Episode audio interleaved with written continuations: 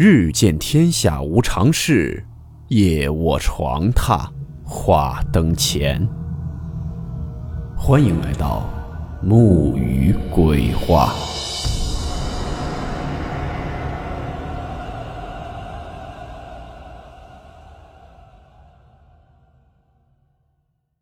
大家好，我是木鱼。今天这个故事是来自于知乎上面一个叫做“吹小花”的网友分享的他的经历。故事名称：我的特殊体质。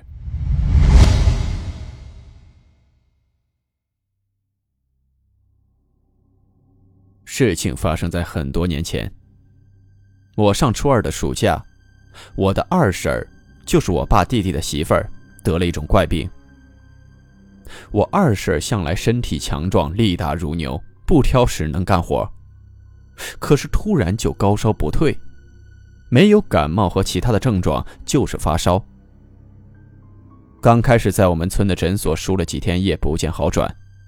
诊所医生建议住院，我二叔害怕了，连夜把我二婶送去了唐山工人医院。在医院待了一个星期。能验的地方都验了，能做的检查也都做了，但什么问题都没查出来。但是每天晚上天黑就会发烧，输了退烧的液，第二天晚上又继续发烧。我二婶本来是很壮实的那种身形，经过这样一折腾，躺在床上感觉人都快没了。医生说，如果再继续这样下去，人就不行了。后来检查到肺部已经出现了感染，我二叔整夜陪着我二婶，心力交瘁，家里两个孩子也顾不上。幸运的是，经过医院的治疗，过了一周，我二婶终于不再反复发烧，观察了几天，医生说可以出院了。于是我二叔把二婶接回到了家里养着。虽然不发烧了，但是人一点精神都没有，下床走路都没力气。我二婶的病很快传遍了整个村子，和我二叔家、我们家或者我奶奶平时关系不错的街坊邻居、亲戚朋友都去看望了。后来有人说，我二婶总是这样没精神，怕不是被什么东西找上了，并介绍说十公里之外的一个村子有一个看这种事儿的女的，看得特别好，很远的地方的人都去找她看，看得很准。之后有一天，我爸、我妈和我二叔带着我二婶就去了。那个村子离我们村很远，依稀记得名字大概是李土村。回来之后，我爸妈脸色很不好。我当时年纪小，不懂这些。是我爸妈回来之后带我去看我奶奶。我奶奶问我爸妈看的怎么样，我妈说那个女的一见我二婶就说我二婶身上有东西。而且把我二婶的病和以往经历说的是分毫不差。然后那个女的把我爸和我妈都让到门外了，只留我二叔一个人在里边，说是要交给我二叔一些东西，让我二叔当天晚上十二点按照他说的方法去做，做完之后我二婶应该就会没事了。后来回了家，我二叔按照那个女的教的方法去做。我二婶果然就好了，人也可以下床走路，甚至都能做饭了。而我有一次好奇问过我二叔，当天晚上到底做了什么？我二叔以小孩子不要乱打听为理由，拒绝了回答。经过这么一件事儿，我爸和我妈对李土村那个女人深信不疑，于是，没过几天就带着我去拜访了她。那时正值盛夏，我爸骑着摩托车带着我和我妈去。在我感觉快要中暑的时候，终于到了。我们那边农村的房子基本是一户三间，中间一间算是客厅，左右两间算是卧室。可是，那户人家的房子结构是我至今都没有在农村见过的。上边一层房顶，下边是土地。中间隔了很多的小格，每个小格的空间大小完全不同，且没有规律可循，说不出来的奇怪。我们去的时候房子还在建，所以进了他们院子里的一间厢房。那个女人大概三十五六岁，外表看不出和其他人有什么不同，盘腿坐在桌子旁边的凳子上，桌子对面是他们家的床，我和我爸妈坐在床上，我们面对面坐着。我刚坐下，他就说话了。他一说话，我就感觉一惊。一个三十五六岁的妇女，发出的是五六岁小孩子的声音。他说家里来新且了，啊，意思就是来新客人了。我知道他是在说我，因为之前给我二婶看的时候已经见过我爸妈了。他问我妈是不是这次要给我看，我妈说是，之后报了我的生日时辰。那个女人就闭上眼睛，手指来回掐算，嘴里不知道说什么。过了两三分钟，她开始说话了，依旧是小孩子的声音，不过一边说还一边打嗝。她说：“我本不该出现在这个世界上，因为没到我的时间，我就偷偷跑出来投胎了。于是阎王爷为了惩罚我，便在我投胎之后的肉身上留下了一个印记。”这个印记在我出生的时候就显现了出来，以后会凭借着这个印记，在我十八岁之前找到我并带走我。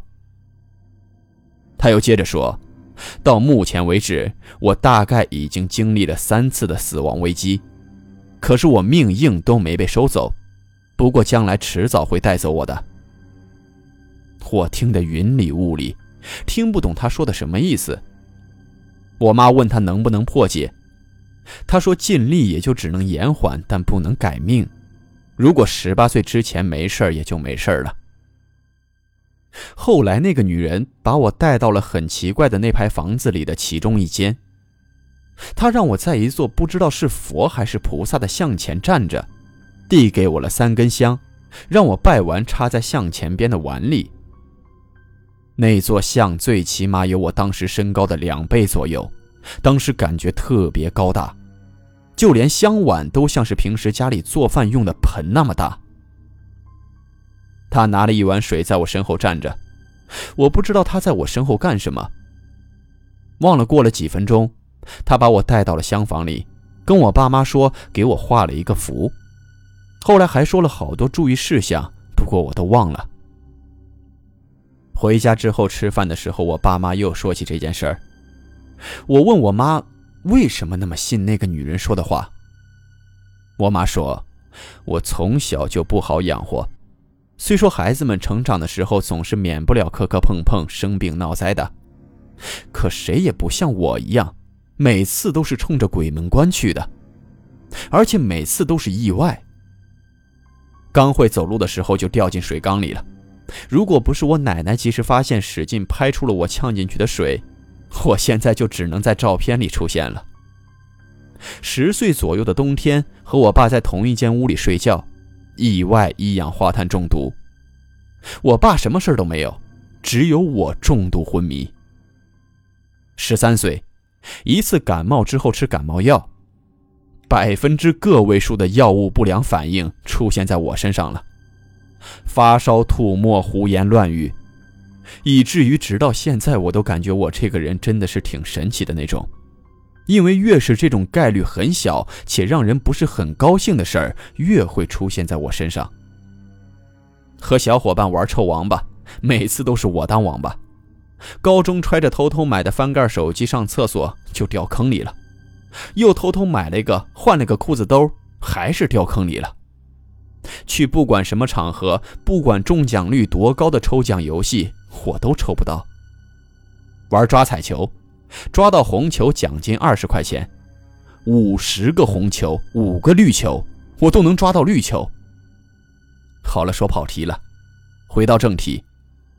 感冒这一次发生的事情，我是记得的，我现在还能想起来吃完药看见的那些画面，而这些都和那个女人说的三次危机对上号了。还有。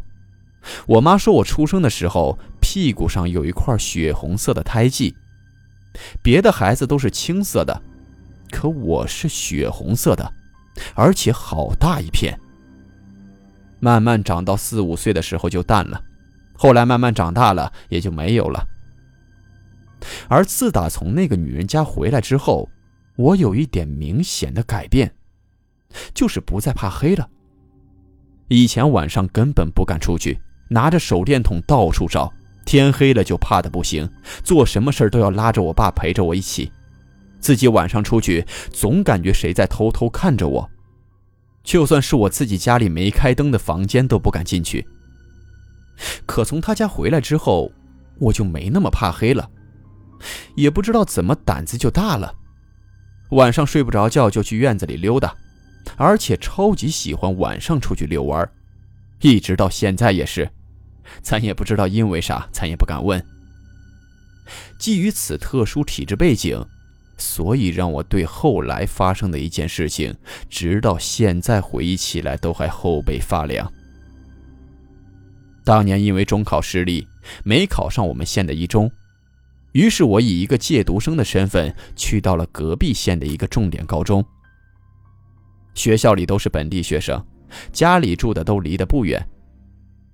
高二那年刚分文理班，我报的文科班，宿舍和班级都重新进行了分配。我去宿舍的时候去晚了，只剩下一个靠门下铺的位置。我到现在也不喜欢下铺，因为我觉得上铺干净，视野还好。可是没办法，只能睡下铺了。半年之后的一天午休时间，我正躺在床上睡觉，忽然感觉有东西站在我床边。我一下子就惊醒了。我本人睡觉特别轻，一点动静就醒。醒来后，我就看到我的床边站了一个男生，准确的说是一个男的轮廓。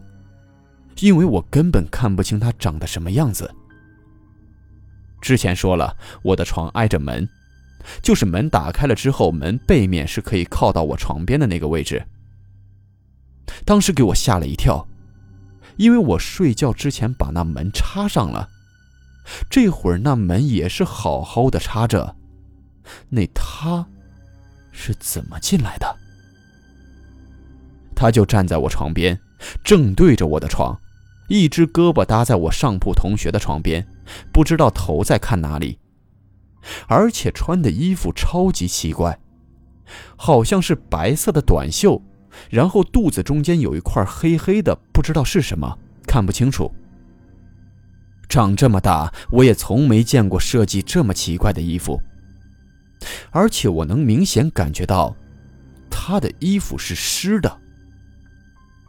正在我想张嘴喊他的时候，我发现我根本动不了，怎么也动不了，只是睁着眼睛。而且我看门的时候视线是清晰的，但是看他的时候就好像是那种高度近视了一样。我当时想，我不会是做梦了吧？这梦太吓人了，我得赶紧醒过来。但是我始终动不了。我感觉我使出了所有的力气，大喊了一声，声音出来了，但却跟正常说话的音量一样，不知道那些力气是用哪里去了。随后我感觉腿动了一下，然后瞬间什么都没了，门还是关得好好的，那个男生也消失了。下午上课，我跟我同桌说了我做的这个梦，同桌和我在一个寝室。之后，我同桌告诉了我一件事儿。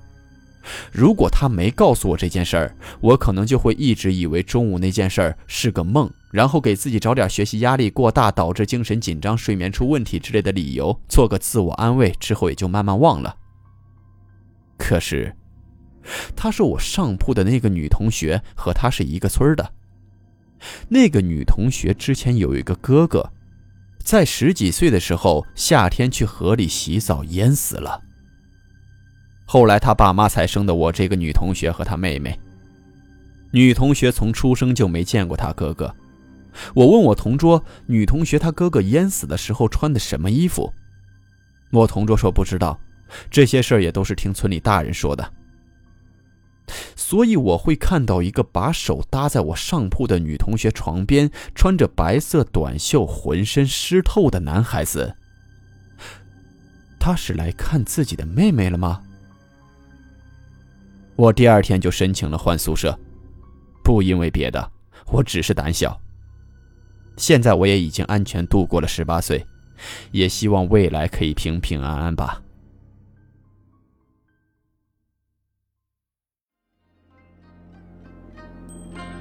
好了，我们今天的故事到此结束，祝你好梦，我们明晚见。